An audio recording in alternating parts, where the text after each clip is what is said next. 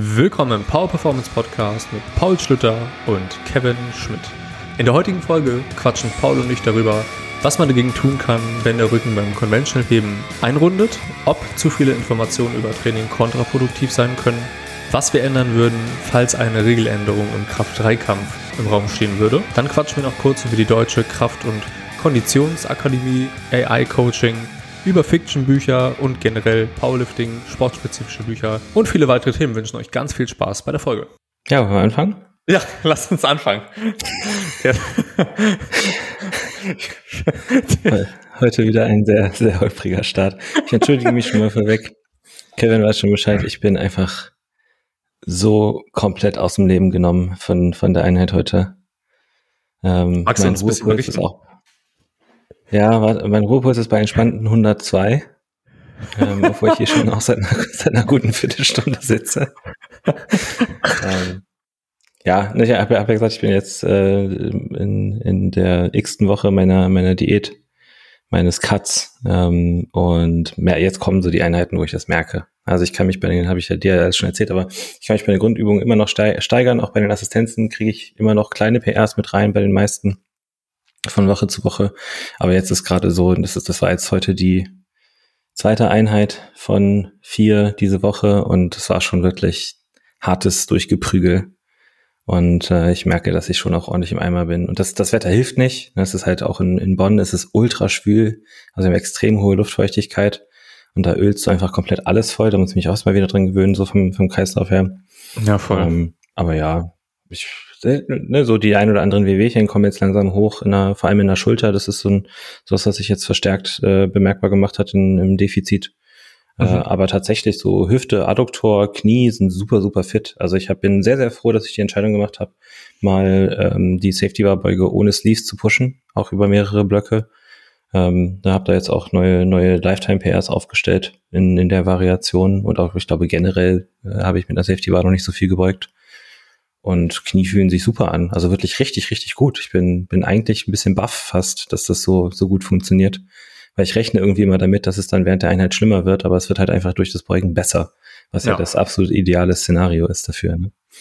Ähm, aber ja, sonst gestern Abend noch mal bis, bis 10 Uhr Seminar gemacht beim, beim Hessischen Radsportverband über Kommunikation im, im Trainerdasein. Das war sehr interessant sehr kleine Gruppe, was es super angenehm gemacht hat, weil man da auch sehr detailliert auf einzelne Sachen eingehen konnte. Aber dann natürlich erst um, ne, danach noch gegessen und dann erst irgendwie um zwölf im Bett gewesen und dann biologische Uhr weckt mich momentan immer so spätestens um sechs. Ah. Und das waren dann einfach von den Voraussetzungen her nicht so die, ich, ich bin froh, dass ich heute Morgen frei habe, theoretisch. Ja. Theoretisch. Theoretisch. Okay. ja. Ähm, ist, ist, recht, ist recht viel, was ich so zu tun habe im, im Moment, weil ich ein paar Deadlines habe, die ich einhalten muss, aber äh, es, es macht auf jeden Fall Bock. Und ich bin, bin da recht gut, recht positiv eingestellt. Was jetzt die Arbeit im Radsportverband angeht, da kommt noch ein bisschen was auf mich zu, worauf ich mich sehr mhm. freue. Äh, hab sonst auch so Bogenschießen scheint auch meine Regeneration in keinster Weise negativ zu beeinflussen. So gestern war das erste Mal, wo ich dann so gegen Ende der zwei Stunden gemerkt habe, dass die linke Schulter ein bisschen, halt einfach so, der, dass der Tonus ein bisschen hochgegangen ist und ich etwas Pause machen musste zwischen den Durchgängen. Aber das ging. Mhm. Ähm, und ich werde jetzt einfach schauen müssen, dass ich wieder nochmal beson besonders auf Schlaf und Co. achte die kommenden Wochen, damit das auch nochmal ein vernünftiges Ende findet. Ja, hast du, was, was mich mal interessiert, nochmal, weil ich das nicht ganz im Kopf hatte. Ähm, was waren denn so die, vor allem für die Beuge interessiert mich das einmal, was war denn dein, dein mhm. bisheriges 1AM oder das, was du als letztes, als du den, den, den Zyklus durchlaufen bist mit den hohen Lasten, was ja noch nicht so lange her ist, ist ja auch erst drei, zwei, drei Monate her. Was, wo bist du da beugetechnisch nochmal rausgekommen? Ja. Äh, 200 für den Single. Für den Single. Ne? Und hast du nicht jetzt 202,5 pausiert gebeugt? Yes. Ja, okay. okay. Ich habe mich auch so gut so gedacht, okay, der war doch jetzt, äh, der PR war doch nicht pausiert letztes Mal. Okay, ja. Also scheint sehr ja, gelaufen schon, zu sein. Ist, ist schon geil.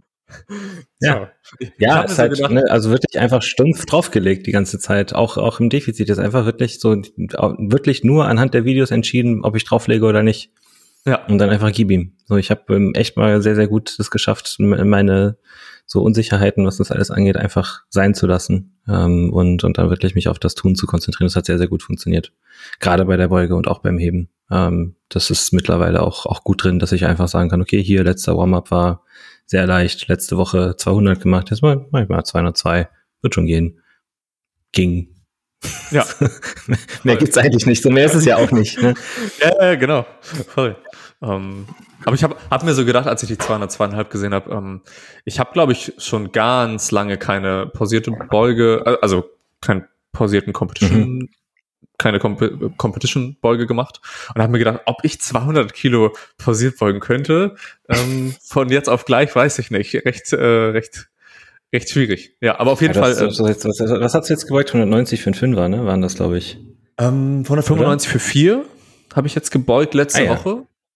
Äh, also mein Training läuft gerade auch sehr, sehr, sehr gut. Also es klingt nach, wer hätte das gedacht, ähnlichem Vorgehen, was, wie du das gerade beschrieben hast.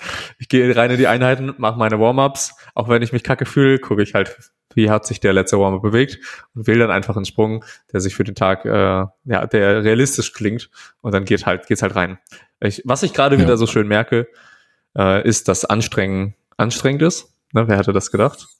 Mhm. Vor, vor, allem, vor allem für die Beuge halt sehr, sehr anstrengend ist. Äh, und mhm. da, da, da musste ich nochmal mein ganzes, das musste sich jetzt auch erstmal wieder so ein bisschen entwickeln, dass ich meine, meine Reps in Reserve auch wieder adäquat einschätzen kann. Ne? Aber gut. Ja, ja, ja, ja. Das ist ja das meistens ist ja so ein Lift, der braucht so ein bisschen, bisschen länger oft. Ja, ich merke auch ganz, ganz doll so dieses, ähm, dass die im, im Kaloriendefizit ist, und das war auch heute wieder, ich hatte eine Safety Bar 155 für einen Fünfer gemacht, äh, letzte Woche 152. Ähm, die 155 waren aber noch zu leicht für den Rest Reserve 3, habe ich 160 aufgelegt. Und ich habe wirklich einfach nur, ich bin in dem Satz vor eine Wand gelaufen, aber nicht, weil irgendwie großartig was war. So, ja, der Rückenstrecker hat bisschen so gezwickt irgendwie bei der zweiten Rap. Aber ich hätte das, ich hätte easy den Satz eigentlich noch machen können, denke ich. Aber es war einfach so vom Kopf her, ich habe keine, gefühlt in dem Moment keine Ressourcen mehr wahrgenommen, mich anstrengen zu können. Es war einfach dann vorbei. Es war, war einfach leer. Und das merke ich ganz, ganz toll jetzt nach, nach einiger Zeit, dass es wirklich umso mehr Überwindung kostet, mich wirklich zu pushen und überhaupt die Leistung, die ich bringen könnte, auch wirklich zu bringen. Ähm, also das, das ist, glaube ich, vielleicht einfach nochmal so eine Sache, an die man sich dann einfach gewöhnen muss, wenn man im Defizit ist. Ähm, da würde ich gerne mal so jemanden wie Sophie fragen, die ja als Bodybuilderin diesen Zustand auch langfristig kennt, äh, dass man sich da mal so ein bisschen Input holen kann für die Herangehensweise. Ja, weil da habe ich echt, das ist eine echte Herausforderung für mich. Da, da habe ich noch viel Potenzial. Ja, in dem Zustand dann irgendwie noch äh, Leistung im Training bringen zu können, ist, glaube ich, erfordert recht super viele Ressourcen, glaube ich, glaube ich, ja. wenn man ja. so tief in der Vorbereitung steckt. Um, ähm, aber ja, ne, nach sechs Wochen, fünf, vier, fünf, sechs Wochen Diät, so in den Dreh, ist das natürlich auch schon mhm. gut zu spüren, ne? Voll. Ich habe es ja im letzten ähm, meiner Diät, die ja ein bisschen rasant lief, gegen Ende dann auch gemerkt, huch, genau, in einem unge ungeplanten Minicut dann ja auch gemerkt, ähm, es ist halt, fühlt sich alles viel schwieriger an und man muss viel mehr aufbringen, um, um sich durch die Einheiten durchzuboxen. Ähm, ja, du hast dich dann ja trotzdem heute durch die Einheit noch durchgeboxt nach der Beuge, ne? Ja, hat auch ganz gut funktioniert. Ja. Ähm, stimmt, das habe ich dir ja gerade auch schon erzählt, ich erzähle es auch gerne nochmal. Ja. Ähm, beim, also dann halt nach, nach der Safety Verbeugung, ich habe auch beide Backoff-Sätze gemacht ähm, und hatte dann schon auch gut Pump auf dem Rücken, musste mich erstmal gute zehn Minuten aufs Sofa setzen, damit er erstmal wegging, damit ich überhaupt die Hantel beladen konnte vernünftig, mit Kerstins Hilfe natürlich. Und ähm, habe dann noch 100, 120 für einen Fünfer gezogen, ohne Gürtel, wie üblich, und hatte dann wieder krassen Pump auf dem Rücken, wieder fünf Minuten hingesetzt also klassische 5 Minuten Satzpausen im Warm-up halt, ne, wie man sie so kennt. Hab dann 170 mit Gürtel gezogen, die waren nice. Ne? Die habe ich auch gefilmt und hab gesehen, okay, die sind super schnell. Letzte Woche 185 gemacht, legst du die 190 auf und gib ihm. Habe ich auch gemacht, hat gut funktioniert. War aber halt natürlich, also 195 für einen Siebener ähm, ist dann auch schon anstrengend, auch bei dem Wetter vor allem jetzt. Und ja. äh, dann habe ich, hab ich, hab ich mal geguckt, okay, letzte Woche habe ich die Back auf 170 gemacht, dann mache ich jetzt 171. Ne? Ich fühle mich nicht so gut, aber ich will auf jeden Fall noch mal eine kleine Steigerung mitnehmen. Ne? Dann stecke ich halt die 171, ziehe an der Hantel und es hat sich angefühlt wie gleichzeitig vor eine Wand rennen und als würde die Wand gegen mich rennen. es war einfach Ende. So auch da wieder so dieses Anstrengungsding. Ich, ich habe Vollgas gegeben, aber irgendwie hat es sich angefühlt, als würde einfach jede Phase meines Körpers gerade so in den Panikmodus gehen aufgrund der Anstrengung. Und hab, hab abgelegt und gesagt, okay, ich könnte jetzt, ne, ich könnte mich jetzt durchboxen, aber dann nehme ich lieber das, was ich noch im Tank habe und gebe halt bei den Assistenzen Gas. Dann hatte ich noch, das war das Cable, Cable Crunch, Leg Extensions, Leg Curls. Ähm, habe ich dann auch gemacht, hat auch gut funktioniert bin dann wieder nach Hause gekommen, lag auf dem Bett erstmal, habe die Videos nochmal durchgeguckt und ich habe halt einfach für den Backoff statt 171 zu stecken, habe ich halt einfach 191 gesteckt, weil ich einfach die 0,5 auf die 190 drauf gesteckt habe. Ich habe sogar sogar mit Deadlift Jack, ich habe sogar die, die Kante noch, noch mal hochgehoben und einfach Ach, die 0,5. Es ist mir nicht aufgefallen, also auch beim Auf, aber auch beim Abbauen ist es mir nicht aufgefallen. Ähm, also ja, Kopf offensichtlich einfach nicht mehr ganz da. Das ist aber auch okay. Das, das ist erlaubt. So was passiert. Das ist nicht schlimm. Nächste Woche mache ich es dann vernünftig. Ja. Vielleicht, wenn ich bis nächste Woche noch lebe. Da merkt man, also daran haben wir ja vor, vor dem Podcast ja auch schon gesagt, ne, der, dass die, dass das Kaloriendefizit dann auch ein bisschen schlaucht und dann auch ankommt. Ja. Wenn man, wenn man vom Kopf her vielleicht auch nicht mehr ganz so da ist, in gewisser ja. Art und Weise. Ja, ich bin, wie gesagt, ich bin sehr, sehr froh, dass ich heute Morgen ein bisschen chillen kann und nur so ein, so ein paar ähm, ja, Seminarsachen vorbereiten muss. Das ist entspannt. Das ist nicht so, nicht so intensiv. Ja. Und soweit aber alle gesund bei euch. Du bist gesund, ja. alle gesund. Ja. Okay, das ist schön zu ja. hören. Gut. Ähm, wir kriegen jetzt auch wieder den Hund von meiner Schwester für ein paar Tage, da freue ich mich drauf bin auch sehr, also tatsächlich, ich muss sagen, jetzt, jetzt die Idee ist, glaube ich, Diät ist, glaube ich, meine, mein, mein bester Cut bisher überhaupt. Ähm, nice. Ein Riesenanteil davon geht an Kerstin, weil sie mich halt einfach komplett durchfüttert. Und, äh, Grüße gehen raus. Mich, ja. ja, und mich da perfekt versorgt. Aber auch so, dass ich, ne, ich, ich komme einigermaßen gut mit meinem Schlaf aus. Ähm, ich komme so auf meine ähm, 8.000 bis 12.000 Schritte am Tag im Schnitt irgendwie da in dem Rahmen und äh, mache meine Einheiten vernünftig. Und ich habe jetzt so wieder meine optionale GPP-Einheit habe ich jetzt das erste Mal ausfallen lassen diese Woche, weil es auch terminlich ein bisschen durcheinander war. Also ich hatte jetzt äh, gestern Morgen keinen Bock, äh, wie morgens um, um sechs eine GPP-Einheit machen, zu machen und dann abends von 19 bis 22 Uhr Seminar zu geben. Ja, langer Tag. Ähm, das wollte ich dann schon auch realistisch, ein, realistisch einschätzen. Äh, aber bin tatsächlich sehr, sehr froh und auch ein bisschen stolz auf mich, dass es so gut funktioniert und dass ich da auch ähm, gut dran bleibe, ohne dass es jetzt großartig irgendwie schwierig für mich ist. Also es fühlt sich auch an wie eine angenehme, wie ein, wie ein angenehmes Defizit. Ja, nice. Cool. Ja. Ähm, du hast jetzt ja gar nicht gesagt, wie viel Körpergewicht runter ist und so weiter, aber müssen, müssen wir auch. Geheim. Genau. Ähm, aber das ist ja schön zu hören, dass es so erfolgreich und so gut verläuft, dass du zufrieden damit bist. Cool. Ja, auf jeden Fall. Gut, äh, wollen wir mal ein bisschen Fragen machen, ein bisschen yes. Fragen beantworten. Da kam ein bisschen was rein. An der Stelle erstmal vielen Dank an, an alle, die Fragen gestellt haben. Wir haben noch ein paar von der letzten Folge, die wir mit reinnehmen. Mhm. Ähm, das ist ja jetzt die Folge 70, ne? Die wir yes, yes. Wow. Letzte Folge war die Special-Folge. Genau. äh, ich würde ich würd sagen, wir starten einfach direkt rein mit der, mit der ersten Frage. Mhm. Mm, was tun gegen Rundung des Rückens beim Conventional Heben? Ähm, was, was sind erstmal so deine, deine Gedanken zur Frage an sich und mhm. wie wird das Ganze vielleicht angehen? Ich weiß nicht, ob er meinen Magen gerade gehört hat, aber das war sehr laut. Ja, Mann. ähm, ja, wird mir direkt schlecht, wenn ich das höre. Weißt du, Rundung im Rücken beim Heben ist, ist schrecklich. Nein, also das, das wäre natürlich die erste Sache. Erstmal gucken, ob es denn überhaupt eine Rundung ist, über die man sich Gedanken machen sollte.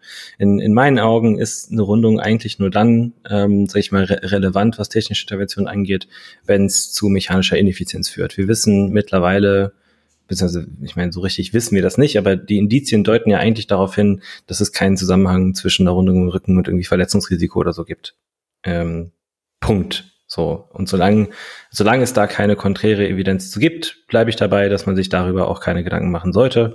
Wir sind ja evidenzbasiert. Ne? Man kann natürlich jetzt anekdotisch sagen, ja, aber die Leute, die, ne, immer die, die sich kaputt machen, die haben dann mit rundem Rücken gehoben. War bei mir zum Beispiel nicht so. Ich habe genau, Zwölfer, mir auch nicht. Zwölfer gebeugt mit 90 und habe mir eine, ja. eine Protrusion zugezogen. Also ich kenne und, und andere Beispiele gibt's ja auch. Also das wäre der erste Schritt, erstmal gucken, ist es eine Sache von ähm, technischer Ineffizienz, mechanischer Ineffizienz. An der man vielleicht arbeiten kann. In meiner Erfahrung äh, ganz, ganz viel oft, also ne, dann könnte man auch nochmal differenzieren zwischen Rundung im oberen Rücken ist weniger problematisch mhm. als Rundung im unteren Rücken, je nachdem, wie die Hebel auch aussehen. Ne, wenn du Leute hast, die sehr, sehr lange Hebel haben und sowieso sich schwer tun, in eine vernünftige Hebelposition zu kommen, bei denen kann es sogar hilfreich sein, bewusst den oberen Rücken zu runden, ne, damit, äh, damit man halt ein bisschen effektiv enge, äh, längere Arme hat und die Hantel näher am Körper führen kann. Ähm, ja, aber dann, also erfahrungsgemäß mache ich sehr, sehr viel mit äh, Setup, Setup, Setup. Das heißt, Spannung aufbauen, bevor ich überhaupt zur Hand runtergehe und auch mit dieser Spannung an die Hand runtergehen, wo Leute halt immer super, super äh, faul auch sind, einfach darin in, in, diesem Spannungsaufbau. Also rein theoretisch sollte ich schon ähm, zumindest die komplette Unterkörperpartie und auch das Bracing gesetzt haben, bevor ich mich überhaupt zur Hand vorbeuge. Und das kann schon mal äh, viele Kleinigkeiten sowieso eliminieren. Und dann ist es einfach in, in meiner Erfahrung oft eine Sache von, von ähm, ja, Spannungsaufbau. Entschuldigung, kurz rülpsen. Äh, Spannungsaufbau und, und Bracing ähm, sind da so meistens die Themen, die ich sehe. Es ist ganz selten mal, dass ich Leute habe, bei denen das sehr lange dauert. Ja. Aber in den meisten Fällen kriegt man die Leute zumindest in einem, so in diese Neutral Range. Und das ist ja auch wichtig, es ist eine Range. Ich muss jetzt nicht einen perfekt kerzengeraden Rücken haben, wenn ich ziehe. Es reicht, wenn ich irgendwo da in dieser Neutral Range drin bin, dann ist das auch okay.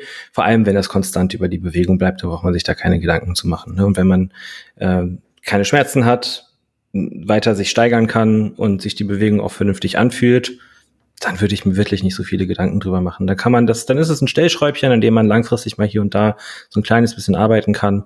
Aber das ist auf keinen Fall eine Sache von wegen, ja, jetzt erstmal eine Deload zur Hantel und dann nochmal mit 40 Kilo anfangen und wie langsam wieder aufbauen. Das wird nicht funktionieren. Ähm, das wären so meine groben Gedanken und Herangehensweisen. Wie sieht's bei dir aus? Ich bin da, ich bin da ganz bei dir. Also, wann überhaupt die, die Thematik oder das Problem Rundung angegangen werden sollte, meiner Meinung nach, liegt auch nur ähm, daran, falls es irgendwie mechanisch einfach nicht, ne, nicht ja. effizient ist. Also falls man irgendwie Probleme hat, weiß ich nicht, mit, wenn der Rücken extrem stark rundet und der, der Lockout dann sehr schwerfällig wird oder nicht funktioniert, weil ja. man die Hüfte schon, seit wenn man unten vom Boden mhm. abgehoben hat, die Hüfte eigentlich schon fast an der Hantel ist, so weil man so rund ist, wird es halt wahrscheinlich schwierig, die, die Hantel mhm. noch gut in den Lockout zu bekommen. Äh, das ist somit der, ja, der Grund, warum man das Ganze angehen sollte.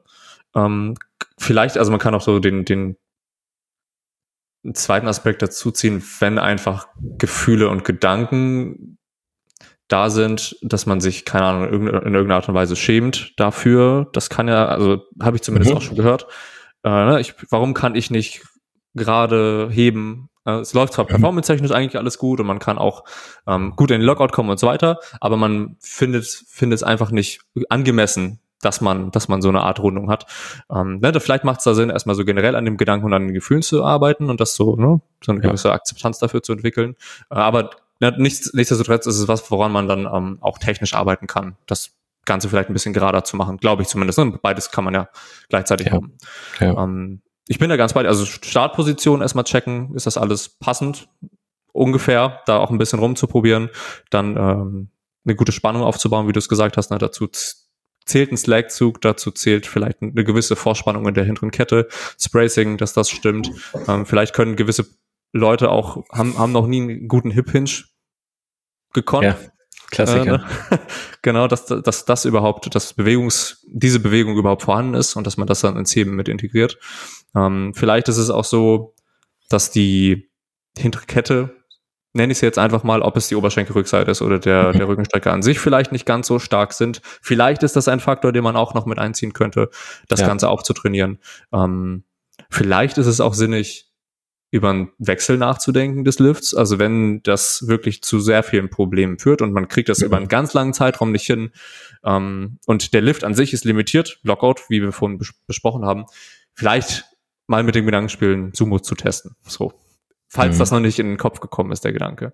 Ja. Äh, ich habe zumindest einen Athleten, bei dem das äh, wunderbar funktioniert hat. Also wir haben ganz lange damit Zeit verbracht, das Conventional-Heben ähm, etwas gerader zu gestalten weil es dann eben auch leistungslimitierend war. Und mhm. er hat sich eigentlich so ein bisschen gesträubt gegen Sumo, ganz lange gesträubt, bis es dann so fast, fast die letzte Option war, die ihm, mit der er sich dann so bereit erklärt hat, okay, gehen wir an, probieren wir es mal. Äh, und es war wunderbar. Es hat wunderbar funktioniert. also, ne, das ist ja auch immer noch eine Möglichkeit, dann auf das Sumo-Heben umzusteigen. Ähm, ansonsten, womit ich auch gute Erfahrungen habe, also jetzt haben wir das schon so gesagt, ne, Startposition, Slack ziehen, Bracing und so weiter, ähm, ist so eine Art Schwellentraining, nenne ich es jetzt einfach mal spezifisch, also eine mhm. Last zu picken, bei der diese Rundung vermehrt auftritt.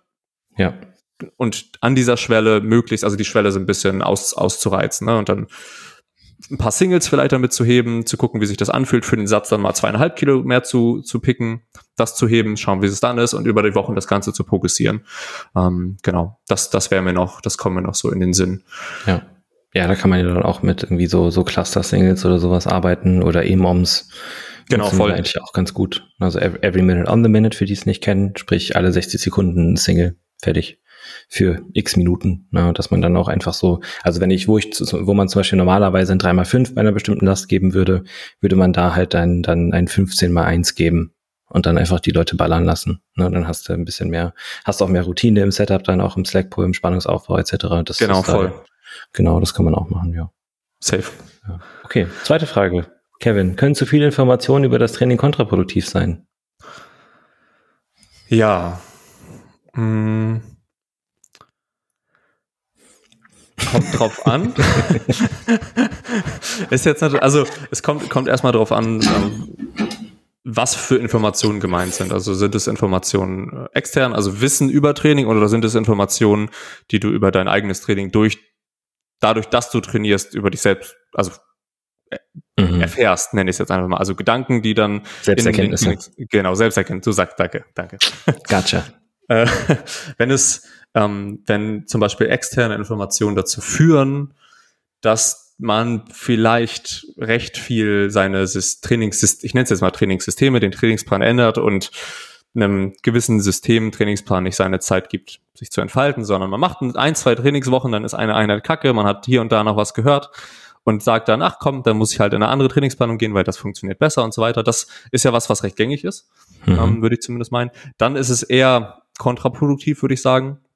Ebenfalls könnten aber auch ähm, Selbsterkenntnisse, nenne ich es jetzt einfach mal, könnten auch kontraproduktiv sein, weil alle Gedanken, die wir haben, müssen ja nicht zwangsläufig der Wahrheit entsprechen. Und wenn wir dann mhm. irgendwelche gewisse Muster vermeintlich sehen, äh, wie es ja auch recht häufig ist, und wir deswegen äh, gewisse Aktionen nicht tätigen, die, die wir eigentlich tätigen wollen, ähm, oder uns von gewissen Sachen abhalten oder was auch, was auch immer, oder dass wir dann auch unser Training über, über den Haufen werfen, dann ist es auch nicht, nicht produktiv. Also ja. mh, mm, es kommt darauf an, wie man mit den Informationen umge umgeht. Und ich, ich glaube, so die, die Frage, die man sich dann immer stellen sollte mit der Information, ist, inwieweit das jetzt für den, für den Zeitpunkt oder für den, für den Tra für das Training, was man gerade macht, in irgendeiner Art und Weise hilfreich ist. Hm. Ähm, wenn, wenn die Information halt einfach ein anderes Herangehen, Herangehensweise ans Training sind, äh, ist, aber das Training gerade ganz gut läuft, dann sollte man vielleicht am Plan einfach festhalten. Das sind jetzt so meine Gedanken dazu. Ja. Wie siehst du das? Ja, geht in ähnliche Richtung. Also natürlich kann, kann das äh, kontraproduktiv sein, wenn es so Richtung Analyse, Paralyse geht. Mhm.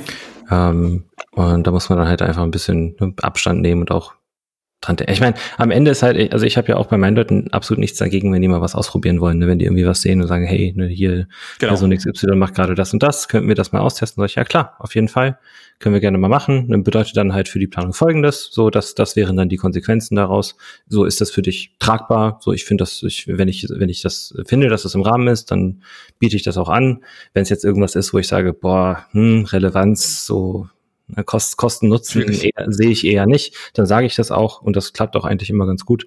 Und ähm, ja, aber auch da so in, in, in meiner Trainerrolle so manchmal muss man die Leute auch einfach mal selbst mit ihren eigenen Entscheidungen vor die Wand laufen lassen. Voll, ja. Ähm, das ist ja, das ist ja am Ende dann fast auch, das ist eigentlich ein Win-Win-Szenario, wenn man da als Trainer auch den Leuten den Freiraum lässt, weil so sie A, sie dürfen was ausprobieren, worauf sie Bock haben. Wenn es gut läuft, mega nice, dann kann man das integriert, dann hat man wieder was gelernt über die Person und kann sagen, okay, das ist so diese, die Herangehensweise hat gut funktioniert, das können wir gerne weiter, weiter auch mit, ein, mit einbeziehen.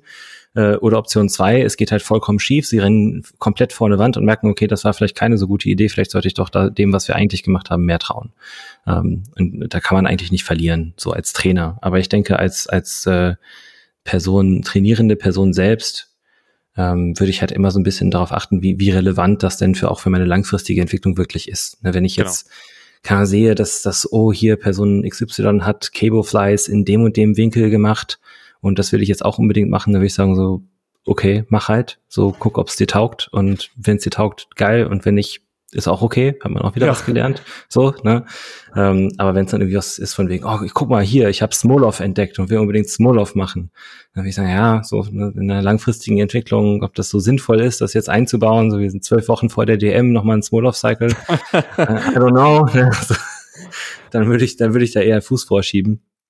Also auch da wieder, solange man, ähm, ne, es ist ja so stumpf, solange man halt langfristig einigermaßen progressiv trainiert, wird man mit der Zeit stärker und muskulöser und dann ist das auch in Ordnung. Also da kann man, kann man sich ruhig mal ein bisschen ausprobieren. Ich denke halt, man, man darf nicht mit der, also ich, ich glaube, was ich da eher als problematisch sehe, oft bei, bei so Informationsüberladung, ist, dass dann, dann einzelne Sachen so ein bisschen als die Lösung wahrgenommen werden. Da, wird sehr, mhm. da werden sehr, sehr viele Erwartungen auf verschiedene Herangehensweisen gesetzt und die werden dann häufig auch einfach enttäuscht, weil sich dann rausstellt, okay, wenn ich jetzt, ne, keine Ahnung, ähm, als Türsteher arbeite und irgendwie drei, vier Nächte die Nacht die ganze Nacht gar nicht schlafe, sondern nur tagsüber dann irgendwie vier Stunden, ähm, dann wird jetzt eine Umstellung von meinem Training, von, von der Trainingsstruktur nicht dazu führen, dass meine Leistung plötzlich explodiert. Da sind, da sind andere Stellschrauben, die dann relevanter sind. Das ist, glaube ich, also so eine Verlagerung der Prioritäten in der Trainingsplanung ist, glaube ich, ähm, also von anderen Bereichen auf die Trainingsplanung ist, glaube ich, eher das Problem, was ich in dem, in dem Kontext sehe. Ja, voll. Bin ich, bin ich ganz bei dir. Ähm, wollen wir zur, zur, nächsten, zur nächsten Frage übergehen? Yes. Also wollen wir, ja, die, die nächste Frage ist, äh, Suche nach einem Coach, habt ihr noch Plätze frei? Ich glaube, das können wir, können wir ganz kurz und knapp. Ja. Und ich möchte an dem Punkt mal betonen, diese Frage habe ich wirklich bekommen. das, ist, das ist kein, ich, ich nehme ja, ich nehme ja, ich mache ja keinen Hehl draus, dass ich auch gerne für dich Werbung mache hier im, im Podcast, aber diese Frage habe ich tatsächlich bekommen. Das ist eine echte, genuine Frage. Okay, ja, dann, dann, äh, bei, bei Paul ist es ja gerade so, falls ich das so vorwegnehmen darf, kann, äh, dass du ja gerade keine Plätze frei hast, richtig? Korrekt, ja. ja. Ähm, bei mir sieht es anders aus. Also äh, die Person, die sich da gemeldet hat, kann sich gerne mal bei mir melden und dass, dass wir uns mal zusammensetzen, ein bisschen quatschen, ob das Ganze passen könnte. Ob genau. Also Nico, melde dich bei Kevin. Genau, okay. Nicht mein Nico. Mein Nico behalte ich, den mag ich. Den gebe ich nicht ab. genau, Grüße raus an Nico, schreib mir auf jeden Fall und dann Plätze ja. habe ich auf jeden Fall noch frei. Ja. Ansonsten auch da, falls es Leute gibt, die äh, vielleicht auch eine etwas kostengünstige Variante suchen. Ähm, ich habe ja noch meine, meine beiden Mentorees, äh, Pauline und Max, mhm. äh, die auch noch beide bisschen Kontingente haben. Äh, Max mehr als Pauline, soweit ich das auf, auf dem Schirm habe. Also oder so kriegt man die Leute unter. Ähm, also das, was ich zum Beispiel, also ich nehme an, äh, für zum Beispiel für Studenten nehme ich einen Huni im Monat für monatliche Check-ins und äh, dafür kriegen die bei denen wöchentliche Check-ins. Ähm, und kann, ja, nice. Sein. Wer weiß, also je nachdem, wann diese Folge gehört wird, kann sein, dass sich da bis dahin auch schon wieder was geändert hat, aber äh, die beiden sind auf jeden Fall auch Ansprechpartner. Da kann man mir auch schreiben, äh, wenn man in die Richtung gehen will und vielleicht auch an angehenden Coaches bisschen helfen möchte, Erfahrungen zu sammeln ähm, und meine Dankbarkeit zu ernten und auch meine, meine schützende Hand drüber haben möchte, dann ist das auch eine gute Option. Ja, generell so bei der, bei der Suche nach einem Coach kann, kann ich von meiner Seite aus nur sagen, immer, immer einfach mal fragen, ein Gespräch mit allen führen, mit denen man ein Gespräch führen möchte, die sich ja. da äh, als engere Auswahl ergeben und dann einfach mal quatschen. Wie läuft das Ganze da ab? Ist das, ist, ist die Person äh, zu einem gewissen Grad wenigstens äh, sympathisch, harmonisiert ja. das Ganze und dann, ähm, ja, sich einfach mal von, von mehreren Leuten was anzuhören, ist, glaube ich, glaube ich, nicht verkehrt. Genau. Okay, gut. Kurze, knackige Frage. Und danach nochmal direkt noch eine kurze, knackige Frage. Kommt ihr zur LM nach NRW für ein bisschen Community kennenlernen? Paul. Leider nein. Ähm, beziehungsweise unklar. Äh, eigentlich, also weil, weil meine, meine Sommerplanung ist komplett durcheinander irgendwie. Ähm, eigentlich bin ich an dem Wochenende auf dem Festival mit meinem besten Kumpel noch aus meiner Kindheit, worauf ich mich sehr, sehr doll freue. Aber ähm, wenn es genehmigt wird, bin ich die, den, also das Festival geht von Donnerstag bis Sonntag und ich würde, wäre quasi Sonntag wieder hier und das Festival, und dann habe ich ab Montag theoretisch einen, einen Kaderlehrgang in den Niederlanden für acht mhm. Tage. Und sofern, sofern das genehmigt wird, und da habe ich halt, ich, ja, ich, ich will das Risiko eigentlich nicht eingehen, dann irgendwie auf mich auf dem Festival abzuschießen, mit miesem Schlaf und Co. und dann womöglich krank zu werden, wie ich mich kenne, und dann diesen Kaderlehrgang zu verpassen, weil das nämlich auch schon eine, äh, ein ne, neuer, neuer Kader, neue Disziplin und so, das ist mir schon wichtig. Ähm, aber dann ist halt auch fraglich, ob ich stattdessen auf, auf die LM gehe. ähm, also ich weiß, ja. es, ich weiß es wahrscheinlich nicht.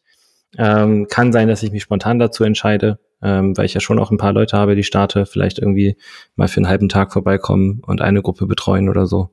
Ähm, aber da habe ich noch keine, noch keine Entscheidung getroffen. Wie sieht's bei dir aus? Ähm, be bevor ich darauf gleich antworte, ist mir gerade der, der Gedanke in den Kopf gekommen. Du meintest ja, hast gerade so gesagt, ne, krank werden wäre halt doof. Und ja. Das in, in, Bezug auch nur mit der LM NRW ist ja auch eine, eine Möglichkeit, dann vielleicht krank zu werden. Ähm, und ich weiß nicht, also ich habe, ich habe, ich wollte einfach mal fragen, ob das bei dir gerade genau der gleiche, ob das bei dir vielleicht gerade ähnlich ist. Aber es gibt ja jetzt, dieses Wochenende ist ja die, die, Hesses, die hessische Meisterschaft. Mhm. Und dann ist die nächste Woche die oberbayerische und die Woche darauf ist die Landesmeisterschaft Schleswig-Holstein. Ich habe überall Athleten, mhm. die, die starten auf den Wettkämpfen. Und du wirst nicht glauben, es sind alle jetzt krank geworden. Uh. ja. Äh, Magen-Darm, Corona, krank einfach. Mhm. Um, ähm, und alle, alle also gefühlt an einem Tag. Hast du, ist das gerade so ein gängiges Ding oder ist das für dich nicht der Fall? Na toll. bei, okay. bei, mir, also ich hatte, wie gesagt, habe ich ja jetzt hier im ersten Quartal, war es echt wild. Also da hat es ja. mit Covid vor allem die, die meisten erwischt. Aber mittlerweile sind die eigentlich alle soweit fit. Okay. Ähm. Der einzige, bei dem ich mir da Sorgen mache, ist Kilian mit seinem Schlafrhythmus, aber abwarten. der für den, der, der muss eh nur Quali machen bei der Oberbayerischen, das wird entspannt. Da, okay. der, der, der Boy braucht sich da nicht mal so richtig anstrengen. Das ist halt immer so frustrierend für, für die Athleten, Athletinnen, wenn sowas passiert, vor allem wenn man eine gute mhm. Vorbereitung auch hatte. Ähm, Niklas, Grüße gehen ja. raus an Niklas, der jetzt hier äh, auf der Hessischen eigentlich starten wollte, jetzt übermorgen. Ähm, ein super Peaking hatte, sich, mhm. also richtig, richtig gutes Peaking hatte, sich sehr gefreut hat auf den Wettkampf. Ähm, und dann auch sogar so ein paar Rekorde sogar auf dem Zettel mhm. hatte, die er sich abholen wollte. Ähm, und das Ganze jetzt halt nicht, nicht klappt, weil Magen-Darm nicht mitmachen möchte. Scheiße. Ja. Gleiches, ähn, ähnliches Spiel gilt für, für Lennart. Grüße gehen raus an, mhm. an Lennart, der oh, in nee, drei Wochen, in zweieinhalb Wochen auf, auf der LM Schleswig-Holstein sich eigentlich die DM-Quali abholen möchte. Das ist auch noch alles offen, so das kann auch alles passieren. Ähm, aber das ist natürlich immer so ein kleiner Cut mit rein, der einen da vielleicht gewisse Art und Weise frustriert. Ähm, hoffentlich, hoffentlich wirst du noch gesund und dann können wir das Picking noch normal weiter weiterlaufen lassen. Ja, zurück zur LM NRW. Äh, es ist noch ein bisschen auch bei mir offen. Also eigentlich habe ich gedacht, dass, äh, dass ich da sein werde, vor allem weil ein Athlet von mir seinen ersten Wettkampf da absolvieren würde, äh, eigentlich absolvieren wollte ähm, sich da die DM-Quali abholen wollte und dann eben auf der DM starten möchte und ich ihn durch den Wettkampf begleiten wollte. Aber die, es ist so ein bisschen offen jetzt, inwieweit er da startet oder nicht. Mm. Und es fällt halt in den Juni, ne? Das ist ja Ende Juni. Und Juni ist jetzt dann doch auch ein bisschen voll mit LM Schleswig-Holstein, mhm. LM MacPom, LM NRW. Mal gucken. Ja. Äh, man muss ja auch ein bisschen Freiraum haben, nenne ich es. Und arbeiten natürlich. Ne? Das, wie, mhm. wie wir auch schon letztes Jahr gesagt haben, das cuttet ja dann auch teilweise natürlich in die Arbeit mit den anderen Athleten rein. So. Ja. ja, auf jeden Fall. Ich, glaub, ich glaube, wenn man selber noch nicht, ähm, sag ich mal, richtig betreut hat, also auch mehrere Leute über mehrere Tage, hat man noch gar kein Verständnis dafür, wie anstrengend das sein kann. Ähm, und ich, ich frage mich ehrlicherweise, wie die Leute das teilweise machen. Ähm, ne, Kai zum Beispiel, in, in, in Kassel. Jesus, ne, gleichzeitig, also teilweise auch Leute, die dann oder die im, in, aus ihrem Verein irgendwie 15 Leute betreuen, ja. äh, zwischendurch noch Kampfrichter machen und dann irgendwie selber starten. das klingt. Also, absolut Hut ab, ich könnte das nicht. Ähm, ne, ist halt auch immer fraglich, wie es dann mit der Leistungsfähigkeit aussieht, aber schon auch absolute, absolute Ehrenaktion, sowas zu machen. Aber das ist ni Voll. nichts für mich. Also realistisch gesehen weiß ich, dass ich das nicht stemmen könnte. So, das ist einfach, da, da mache ich mich mit kaputt und da leidet dann eben auch die andere Arbeit drunter. Nur so habe ich es bisher bei den DMs immer ganz gut hinbekommen, auch die sonstigen Check-ins und sowas einfach ganz normal weiterzumachen. Ähm, aber boah, da, also dann noch, also das ist schon auch dann so Notversorgung. Ne? Das ist, das, das mhm. merkt man schon auch in der Qualität der Arbeit. Ja. Aber das ist auch das, okay. Ja, genau. Ne? Wollte ich auch gerade sagen, wenn, wenn, man das so kommuniziert, ist das ja auch voll, voll fein. Äh, ja. Nichtsdestotrotz wenn das über einen langen Zeitraum so ist und das dann mehrere Wochenende vielleicht hintereinander ist, dann ist es ja vielleicht nicht so, wie man es gerne, die Qualität, ja. die man gerne liefern möchte. Das ist ja auch nicht so, so schön. Deswegen, LMNRW vielleicht mal gucken. Ähm, wird ja auf jeden Fall wahrscheinlich.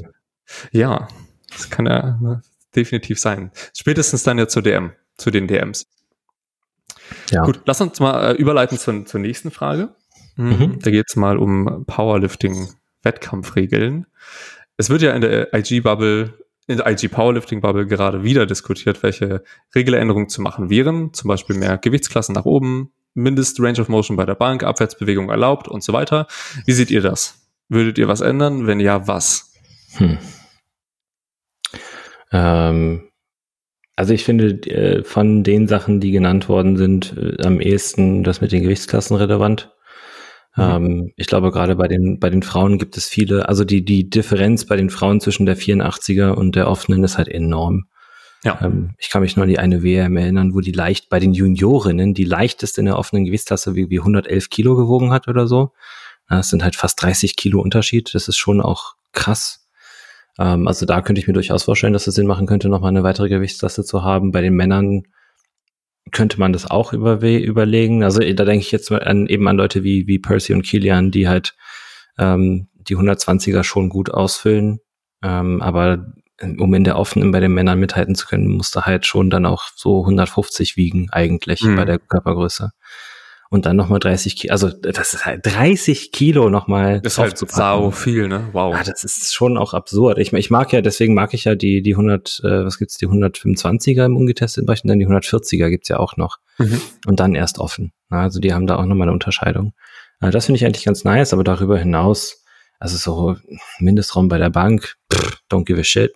Ja. Ähm, ist Regel, Regel ist halt Regel. So lass, lass die Normies halt, lass die Normies halt ausflippen, wenn sie eine Powerlifting-Bank sehen. Ähm, das äh, juckt eigentlich auch mittlerweile gar nicht mehr. Ich bin es auch, ich bin es auch ehrlicherweise leid, so die Posts zu sehen, wo dann Leute Kommentare rausstellen, wo sich jemand über die Brücke beschwert. Ich denke, ja, es, die haben halt einfach keine Ahnung. Das ist auch okay, dass die keine Ahnung haben. Wir müssen die auch nicht, wir müssen, es ist auch nicht unsere Aufgabe, die jetzt auszubilden. So, weißt du? Ja, genau. Ähm, ich, ich reg mich auch, auch nicht auf, wenn ich einen, einen, Rennfahrer sehe, mit was für einer Fahrposition der fährt. So, da kriegst du auch bestimmt voll Rückenschmerzen von, wenn du lange Strecken fährst. So, das ist halt halt, ist halt dasselbe Niveau für mich, weißt du, so, und dann, da braucht man, dem, dem braucht man keine Aufmerksamkeit schenken. Ähm, aber sonst, also an, an groben Regeln, die ich vielleicht äh, gern geändert sehen würde, ähm, ich würde gern bei der Bank mit Fersen oben erlaubt haben. Mhm. Äh, gegebenenfalls auch mit Kopf oben. Ähm, das, das fände ich, glaube ich, eine ganz gute Änderung. Aber darüber hinaus, pff,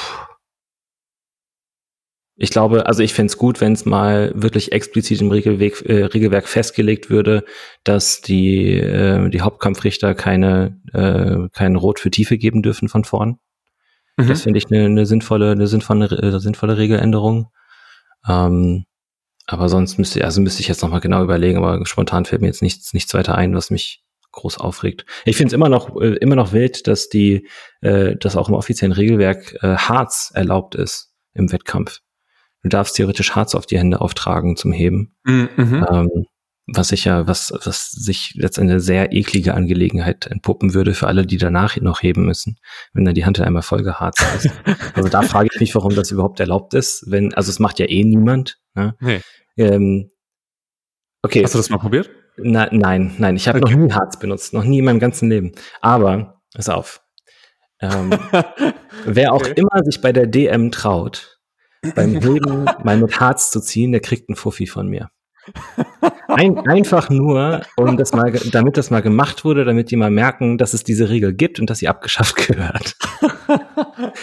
Sag ich, Fuffi, wer, wer, also die erste Person, die bei der 1000 Euro los die erste Person, die bei der DM ähm, mit, mit Harz hebt und mich danach darauf hinweist, dass sie das gemacht haben, die kriegen von mir einen Fuffi. Das, ist, das ist doch mal eine Ansage. So verbindlich, unterschreibe ich auch gerne im Vorfeld. Ähm, das, das ist doch, das ist, ja. Ich bin ah. gespannt. Ich bin auf die Reaktion gespannt. Also ich, das wird ja interessant.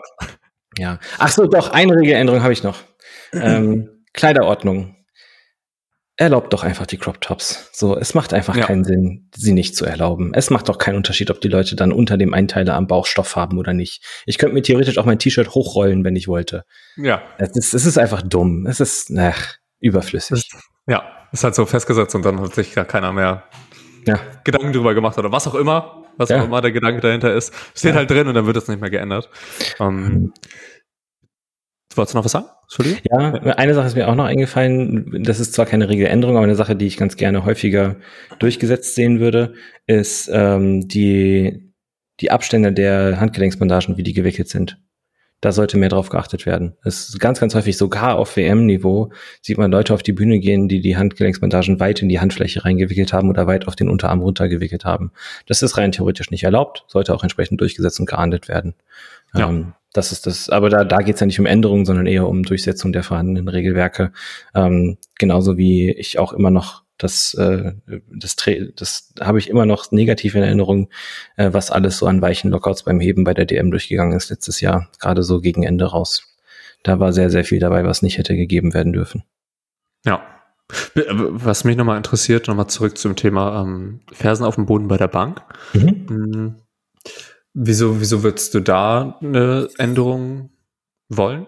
Also warum einfach nicht. Ist ja die genau. Warum? Was ist denn die Rechtfertigung dafür, dass die Fersen auf dem Boden sein müssen?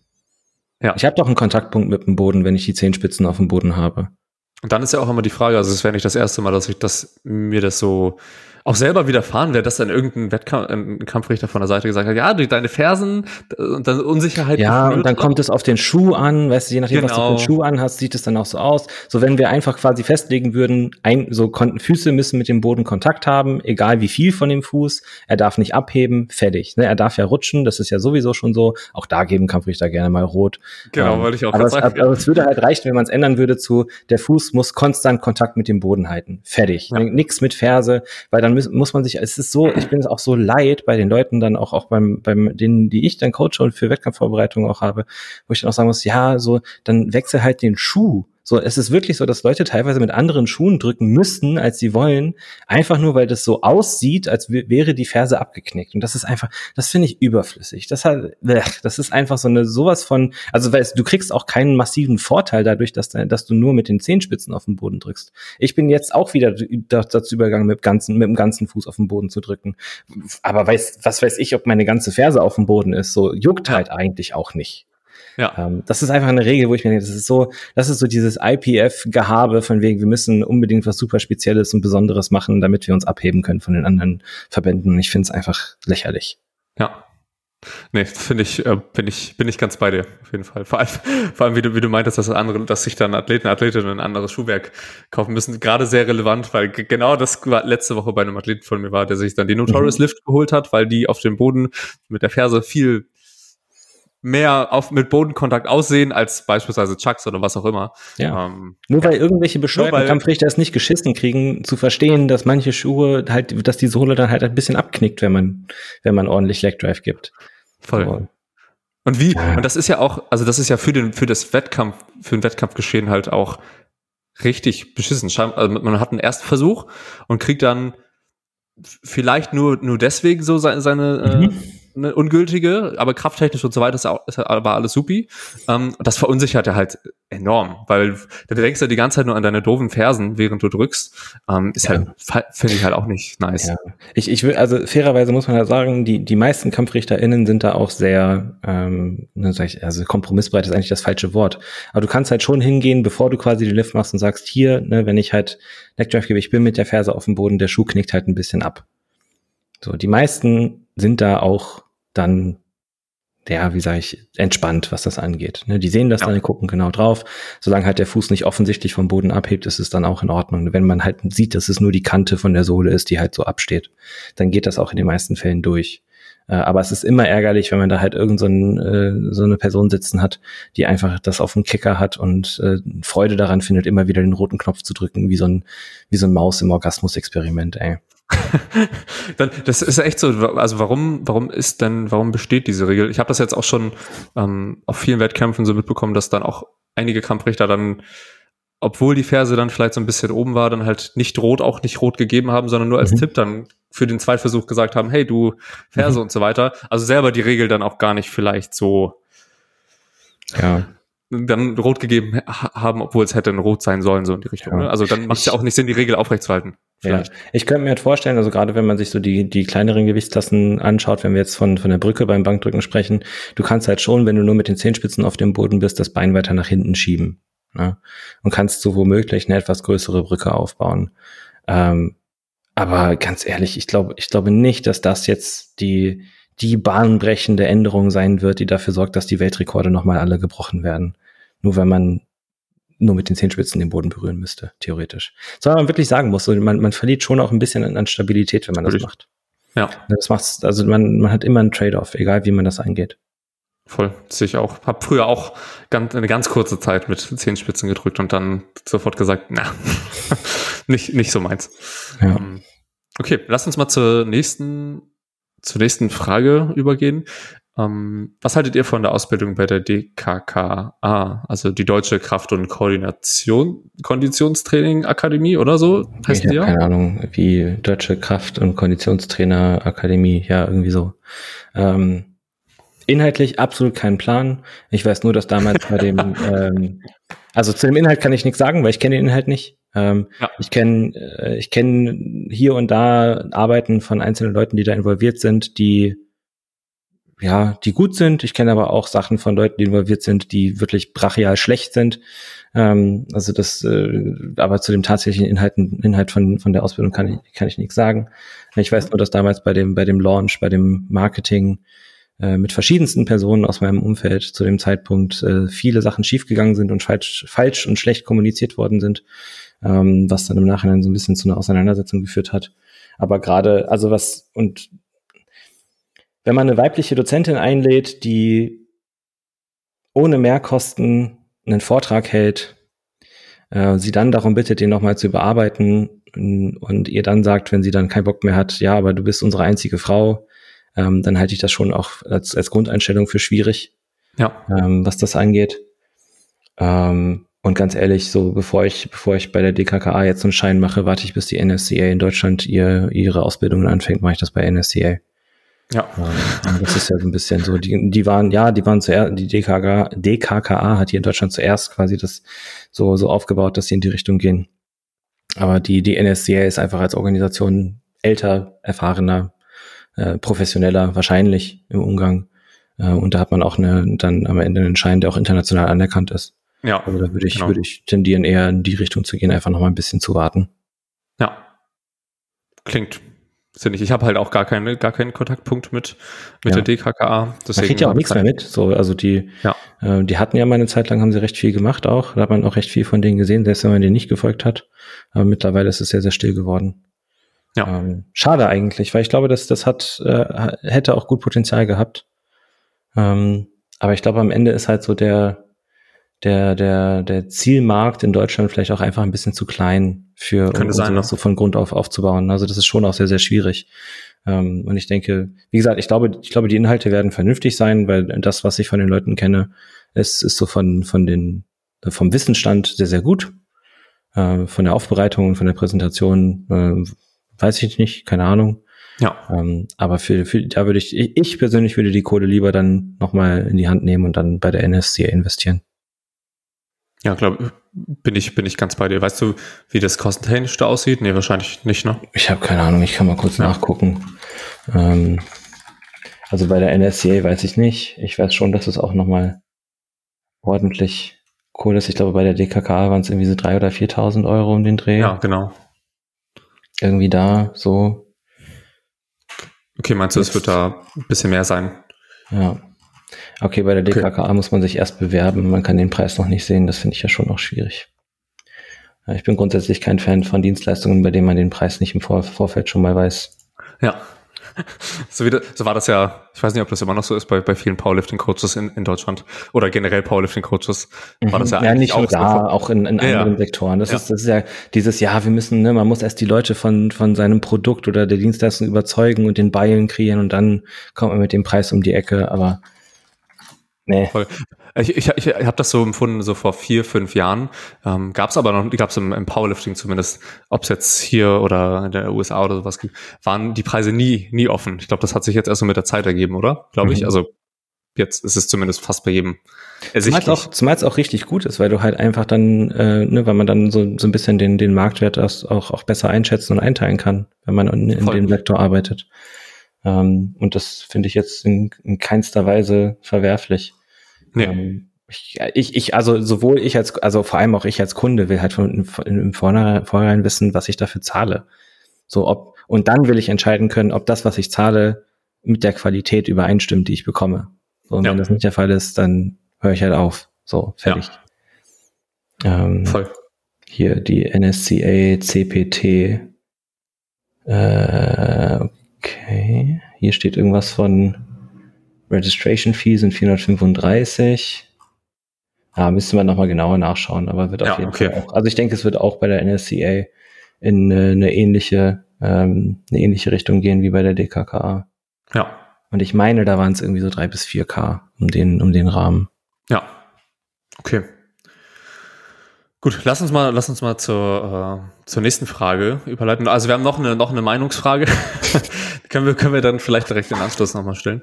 Ähm, die Meinung zum, was unsere Meinung ist zum ähm, Juggernaut AI Coaching, haben wir, glaube ich, schon mal mhm. beantwortet, die Frage. Äh, ja, vielleicht nochmal kurz halten. Genau. Ähm, also, wenn ich mich richtig erinnere, waren unsere Hauptpunkte so, A, ist es halt kein Coaching, es ist Trainingsplanung. Genau. Ähm, es, ist, es, ist, es ist äh, vermeintliche künstliche Intelligenz, wobei auch das, äh, so, also ich hatte mich mal damit jemanden unterhalten, der ein bisschen mehr Ahnung von künstlicher Intelligenz in der IT hat. Und er meinte auch, das ist schon auch ein sehr gedehnter Begriff von dem, was die da machen. Ähm, mhm. Und in der Praxiserfahrung kenne ich sehr, sehr viele Leute, auch tatsächlich kürzlich erst wieder jemanden mit jemandem drüber geschrieben.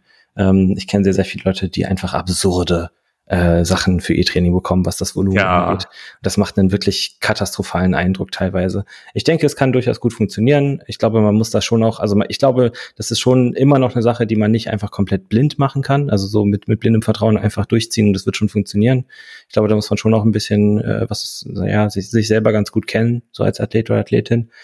Ähm, aber für den, ich meine, 30 Dollar im Monat oder so ist halt natürlich auch sehr, sehr günstig. Aber für die Kohle gibt es auch andere Angebote, die man wahrnehmen kann. Ähm, da würde ich dann eher in eine andere Richtung gehen. Zumal es auch immer noch, ganz ehrlich, Leute, es gibt so viele kostenfreie Pläne, die man sich einfach so holen kann im Internet, äh, die richtig, richtig gut funktionieren. Ähm, ne, ich kann auch empfehlen, die, die Sachen von äh, GZCL, also GZCL kann man einfach mal googeln, GCCL, Powerlifting Program oder so, die Richtung.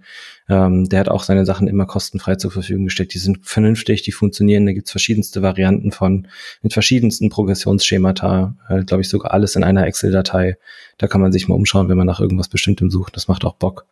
Ähm, ja, so, ich, ich glaube, also Juggernaut AI war halt Chad Wesley Smith, der passives Einkommen, äh, äh Einkommen haben will. Und das funktioniert sehr, sehr gut. Ja. ähm, ja, okay. Heißt aber auch, also seitdem, seitdem wir die letzt, letztes Mal die Frage bekommen haben, ist ja jetzt auch schon, müsste ein, zwei Jahre her sein, glaube ich. Mhm. So. Ähm, heißt, es kam jetzt nicht noch weiter gute, gute Erfahrungen so rein bei dir. Was du ich, glaube, nach, ich glaube, nachdem wir das letzte Mal darüber gesprochen hatten, hatten sich, hatte sich einer nochmal bei mir gemeldet und gesagt, er hat, äh, ihm, ihm geht es damit prima. Habe ich gesagt, ja, ist doch nice. Fein. Ja. Ist halt der einzige, von dem ich das jemals gehört habe. Aber solange es funktioniert und ja, voll. Ja, auch, ja, ich meine, ne, auch, auch da, wenn es halt funktioniert, dann funktioniert es. Ist doch, ist doch geil. Und ich denke, so, wenn das funktioniert, dann sind das auch gut investierte 30 Dollar im Monat. Ja, voll. Aber wenn man sich da Einheit für Einheit durchquälen muss und irgendwie noch ein, ein 8x10 Conventional Deadlift durch, durchziehen muss oder so die Richtung, in die das ja teilweise geht, ja. Ähm, dann würde ich da aber sch schleunigst aufhören. Ja. ja, wenn, ja, nicht untypisch, so was man, was man da hört. Ich habe ja sel selber keinen direkten Einblick so viel bekommen in die, in die, also in den genauen Ablauf und wie die Einheiten und so weiter aussehen, sondern immer nur gehört, wie ungefähr grob das, das Schema ist, was jetzt durchlaufen wird, ähm, von zwei, drei Leuten und es war bisher immer ähm, nicht nicht individual, individualisierbar nennen. Sag doch nicht einfach scheiße, Kevin. Trau dich doch einfach. Passend. Ne, das würde ich nicht sagen. Du meintest ja auch, für manche Leute funktioniert's gut und es passt und es passt. Ähm, aber bisher habe ich auch noch nicht so super viel, super Gutes gehört. Genau. Ja. Kevin, Gut. du hast noch eine Frage bekommen. Ja. Ganz wichtig. Ähm, ich, ich habe eine sehr interessierte Hörerin, die unbedingt wissen möchte, was deine Top, fin Top 5 Fiction-Bücher sind, jetzt wo du auch wieder liest. Ja, also ich habe ja generell, um ein bisschen, bisschen auszuholen, mh, hm, eigentlich ein recht schwieriges Verhältnis mit zum Lesen ge mhm. gehabt früher. Also ich habe nie gelesen. Ich habe äh, in okay. der Schule auch nie, nie gelesen und mir wurde auch gesagt, äh, ich kann nicht gut lesen. Nenne ich oh. jetzt. Und vor allem, also damit meine ich jetzt ähm, Erfahrung gemacht, dass ich äh, langsam lese und recht schwieriges Verständnis habe, wenn ich was lese und dann auch noch die Erfahrung gehabt und auch ähm, mhm. das um die um die Ohren geworfen bekommen, dass ich schlecht vorlesen kann. Äh, und das oh. insgesamt hat natürlich nicht unbedingt zu einem zu einem guten Verhältnis zum Lesen so ne, beigetragen. Ja. Das hat sich jetzt erst so mit der, mit der Zeit ergeben, mit Powerlifting und dann mal natürlich in den Bereich reingelesen, weil sonst kriegst du, klar, YouTube-Videos und so am Anfang, das war ja früher, aber irgendwann muss man sich auch mit, ähm, mit, mit richtigem Content, nenne ich es jetzt mal, beschäftigen. Mm, und jetzt, so seit letztem Jahr, kommt, hat mich meine Freundin vor allem so davon überzeugt, mal hier und da reinzulesen. Ähm, und weil ich ja eben früher nicht gelesen habe, habe ich auch die ganzen äh, Bücher, die man in der Jugend vielleicht liest, nicht, nicht, äh, nicht gelesen. Das heißt zum Beispiel Harry Potter, Twilight. hätte das gedacht. genau, ja. Ähm, nein, Harry Potter und sowas zum Beispiel. Und ich habe es als recht guten Einstieg empfunden, ähm, Bücher zu lesen, wo ich die Filme zugeschaut habe. Mhm. So, dass man da so ein bisschen den Vergleich zu, zu haben. Ähm, habe also angefangen, ich glaube typischerweise so mit, mit Harry Potter und fand das dann doch auch ganz cool. Ähm, hab dann, wollte dann weiter was, was lesen, wozu ich die Filme geschaut habe. Und das war dann die, die Edelstein-Trilogie von, von Kerstin Gier. Ich weiß nicht, so Rubinrot, Smaragdgrün ah, so Ist, ja, auch ein, ja, ist ja. auch eine Art Jugendbuch. Ne? ne mhm. So. Ähm, trotzdem sehr, sehr cool. Und dann hat sich das langsam zu etwas, ja, nicht, nicht Jugendbüchern orientiert. Äh, Bücher, die ich cool fand, vielleicht, um jetzt mal keine Top 5 zu nennen, aber die, die ich ganz nice fand. Ähm, Bücherlieben von Markus Zusan, das ist so, da geht es so im Zweiten, Zweiten Weltkrieg, nenne ich es mhm. jetzt einfach mal. Ähm, dann Tinte und Siegel von Kevin Herney oder so heißt er. Fand ich ganz cool. Ähm, Sekulum Ursula Posnanski heißt er, glaube ich. Das ist ein Thriller. Der hat, der hat mich recht gecatcht, war ziemlich cool. Und äh, Mr. Parnis, das Heim für magisch Begabte von TJ Kloon. Das mhm. waren so so die Bücher, die ich am coolsten fand jetzt so in dem letzten Jahr. Man muss auch dazu sagen, ich habe bisher noch nicht so viele Fiction-Bücher gelesen. Das ist jetzt, äh, keine Ahnung. Mhm. Also man, man, fragt mich in meiner Top 5, sind aber insgesamt zwölf, die ich gelesen, okay, ja. gelesen habe. So. Also klar, wenn man Harry Potter jetzt so die sechs, sieben Teile zusammenzählt, mhm. dann sind es mehr Bücher, aber so Büchereien oder so weiter sind es halt noch nicht viele. Ja. Ähm, aber ja, ja, das sind Empfehlungen, die ich geben kann, weil es halt auch coole Bücher waren. Mit denen hatte ich sehr viel Freude. Okay. Ähm, dann würde ich sagen, könnten wir noch die, sowieso kurz die Folge 10 vielleicht mit reinnehmen, wenn wir schon beim Thema Bücher sind. Ähm, ja. Das, das, haben wir ja immer mal wieder bekommen, also so da die Frage nach Literaturtipps für, für Powerlifting-Einsteiger, was so Grundprinzipien und Training angeht. Ähm, Scientific Principles of Strength Training ist der, der, der Klassiker. Ähm, dann gibt es ein sehr gutes Buch von Boris Shaco zum Powerlifting. Dann gibt es verschiedene Bücher von Eric Helms. Ähm, hier, wie, wie heißen die nochmal? Die Pyramiden. Äh, genau, die Pyramiden. Pyramid Muscle and Strength. Äh, Training Pyramid oder so. Genau, ich hab's gerade auch nicht. Ja. ähm, ne, das, das Westside Book of Methods lohnt sich äh, auch mal gelesen zu haben. Das ist jetzt kein, kein, kein Grundlagenwerk, aber es ist interessant, das mal zu kennen. Und das, das passt eigentlich schon ganz gut. Wenn es so Richtung Ernährung geht, kann man sich von, von Renaissance Periodization die, das RP Diet 2.0 mal gönnen. Das ist auch ganz mhm. nice. Ähm, das ergänzt sich auch ganz gut mit dem Ernährungs mit der Ernährungspyramide von Eric Helms mit dem Buch, was er da geschrieben hat. Ähm, aber das sind eigentlich, also das ist auch schon, das ist schon eine Menge. Und wenn man das erstmal durch hat, hat man schon eine ganz gute Basis und dann kann man sich von da so weiter, weiter ausarbeiten. Voll. Und vor allem kriegt man dann ähm, ganz viele Nuancen auch so oder für kriegt man breiteren Einblick in das Ganze, ne? weil Leute tendieren natürlich auch vielleicht in gewisse Richtungen, sind ein bisschen verzerrter in dem Blick und so weiter. Und wenn man generell viel sich an mhm. Infos da zusammenliest, dann kriegt man ähm, häufig das Bestmögliche aus, aus allen Welten heraus. Also kann es auch mal vielleicht irgendwas anderes sein. So Westside ist ja vielleicht dann doch nochmal eine andere, andere Geschichte, als dann von Eric Helms die Pyramiden zu lesen. Ne? Ja, ja ähm, aber trotzdem lohnenswert, voll, auf jeden Fall. Was ich ganz cool fand, das kann ich an der Stelle vielleicht auch so nochmal erwähnen, ähm, von, von Markus Beuter, Powerlifting Training, ähm, in dem er die, er hatte einfach, ähm, es ist ein Nachschlagewerk, also ich habe hier, bin hier gerade mal auf der Seite, Nachschlagewerk für mhm.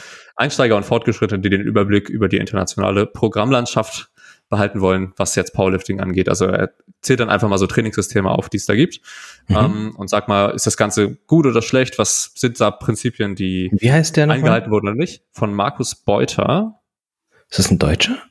Ja, das ist ein äh, Grundschullehrer, soweit ich das weiß. Aha. Ähm, da sind auch, de, da ist auch The Prep von, von Simon und Thomas mit drin. Ah, okay. Äh, und da geht er halt auf ein paar Programme ein und sagt ja einfach, mhm. hey, ne, das sind, das sind die Prinzipien, die stellt er erstmal am Anfang und dann ist das Ganze da berücksichtigt, in welchem Ausmaß und so weiter. Ist ganz cool, um mal einen Gesamtüberblick davon zu bekommen. Ja. Das fällt mir da gerade noch auf die, auf die Schnelle ein. Ähm, ansonsten vielleicht nochmal, ich glaube, ne, damit haben wir erstmal so die Grund, Grundlagen und so weiter. Ich fand es auch nicht schlecht damals, als er jetzt, jetzt kriege ich ein, eins auf den Deckel von Paul. Ähm, jede, das Buch, was man natürlich am Anfang, was jeder, glaube ich, gelesen hat, ist ja Starting, Starting Strength wahrscheinlich. Von, von, dem, von Mark Ripito. Ich meine jetzt hier nicht, dass es ein gutes Buch ist und so weiter. Ich glaube nur, dass es damals ein ähm, das einzig möglich, der einzig mögliche Einstieg für mich war, ins Powerlifting anzuknüpfen. Und das hat es auf jeden Fall getan. Es hat mir ein wenig Basis gegeben, wobei man da mhm. natürlich auch immer vorsichtig sein muss. Die Basis kann natürlich auch falsch sein. ja. Aber das erkennt man natürlich dann oft mit der Zeit erst. Deswegen finde ich es wichtig, einfach einen ganzen Pool an Informationen zu bekommen und dann wird man ja herauskristallisieren, das haben wir im letzten, im letzten Podcast ja auch schon bequatscht. Wenn man viele Infos hat, wird man, wird man recht schnell herausfinden, okay, gut, das eine klingt deutlich sinniger als das andere und das ist voll Käsekuchen. Ja. Ähm, aber das ist ja auch gut, das dann mit der Zeit zu wissen. Ja. Ähm, was ich auch gerade noch gefunden, also ich gehe auch gerade mal nochmal meinen Ordner durch. Ähm, es gibt auch noch äh, The Science of Lifting von Greg Knuckles und mhm. Omar Isuf. Das ist auch ganz nice, so als, als Überblickswerk, sage ich mal.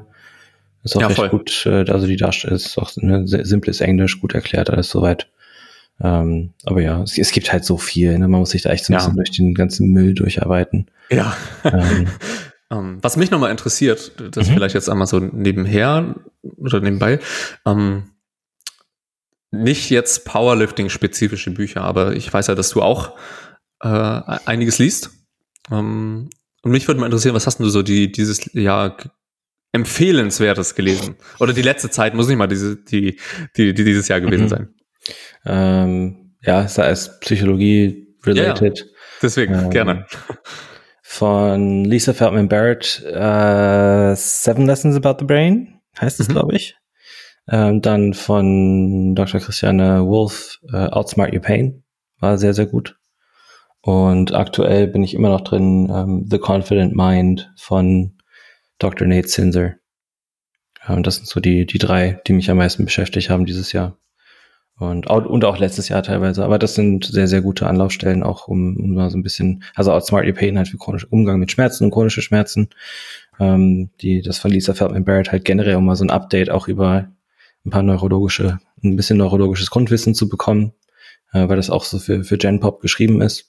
Und mhm. das von The Confident Mind von Nate Sinzer halt speziell für Selbstvertrauen im Sportkontext und auch im Alltagskontext. Ähm, das ist auch Gold wert, das Ding. Cool, okay. Ich glaube, ich glaube, das, das letzte Buch, The Confident Mind, habe ich mir gescreenshottet, als du das in die Story gepostet hast. Da werde ich auch mal reinschauen. Eben weil ja. es so auch ein bisschen zu, die, zu der Frage passt, die wir noch bekommen haben, so welche sportspezifischen Themen, ja. kann man ja sagen, ähm, uns dieses Jahr am meisten beschäftigt haben, beziehungsweise womit wir uns beschäftigt haben, fand ich das ganz cool, da nochmal zu hören, was so deine Bücher sind. Ja, also ganz, ähm, ganz viel Selbstvertrauen und, und Kommunikation so in im, im letzten Jahr auf jeden Fall. Ähm, weil es halt einfach, also weil man halt mit der Zeit einfach merkt, dass das die äh, mit, mit die besten Hebel sind, die man im, mhm. im Online-Setting anwenden kann. Also ich glaube, wenn ich, ich glaube, es wäre sicherlich ein bisschen anders, wenn, man, wenn wir mehr mit den Leuten vor Ort arbeiten würden, aber es ist halt die Frage, ob man das möchte.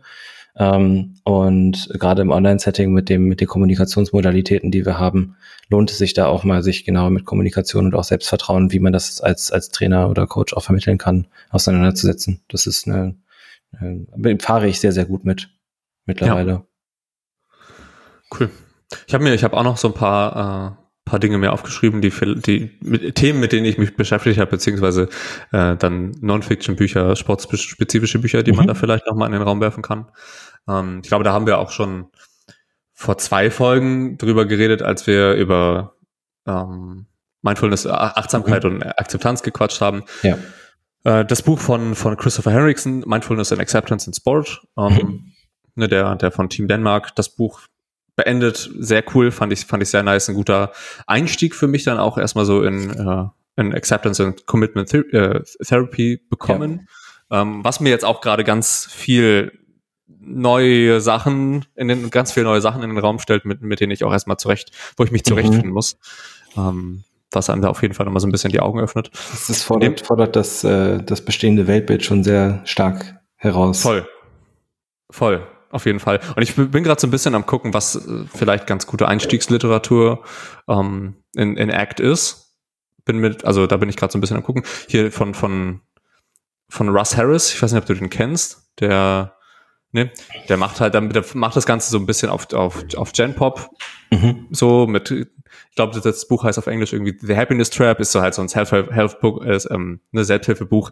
Ist halt immer, ne, Genre ist schwierig vielleicht, äh, aber weil das Ganze recht äh, evidenzbasiert ist, ziemlich, ziemlich nice, ziemlich cool. Ähm, ja. Und ansonsten ein Buch, doch, ein Buch, was ich noch super cool fand, ist Peak Minds heißt das, glaube ich, von mhm. Amisha Jiha. Mhm. Ähm, ne, da geht es um Aufmerksamkeit, Achtsamkeit, was für Mechanismen und also was das überhaupt ist, was dahinter mhm. alles steckt. Das ist oft nicht nur das, was wir jetzt im Kopf haben, sondern dass es da viele, viele Wirkungsmechanismen geben und was da, ähm, was das Ganze tr triggert oder hookt, dass wir, dass wir nicht mehr, nicht, dass wir unsere Aufmerksamkeit nicht dahin lenken, wo wir es, wo wir es eigentlich gerne haben wollen. Äh, das fand ich ganz cool. Ja. Ja. Ähm, also wenn du, äh, auch da vielleicht für die, die es auch interessiert, ähm, ich würde für, für alles, was so Act angeht, tatsächlich einfach die Bücher von Stephen C. Hayes nehmen, mhm. der okay. ja der mit Mitgründer eigentlich ist, der, der Acceptance Commitment Therapy. Ähm, also hier zum Beispiel, ähm, das eine heißt um, A Liberated Mind, The Essential Guide to Act. So das, das eines der Standardwerke äh, der neueren. Das, das kostet 15 Euro. Ne? Hierbei bei Amazon oder gibt sogar auch als Audible Hörbuch. Insofern, nice. Das, das, kann ich, das kann ich empfehlen. Das ist ein gutes Ding. Okay, cool.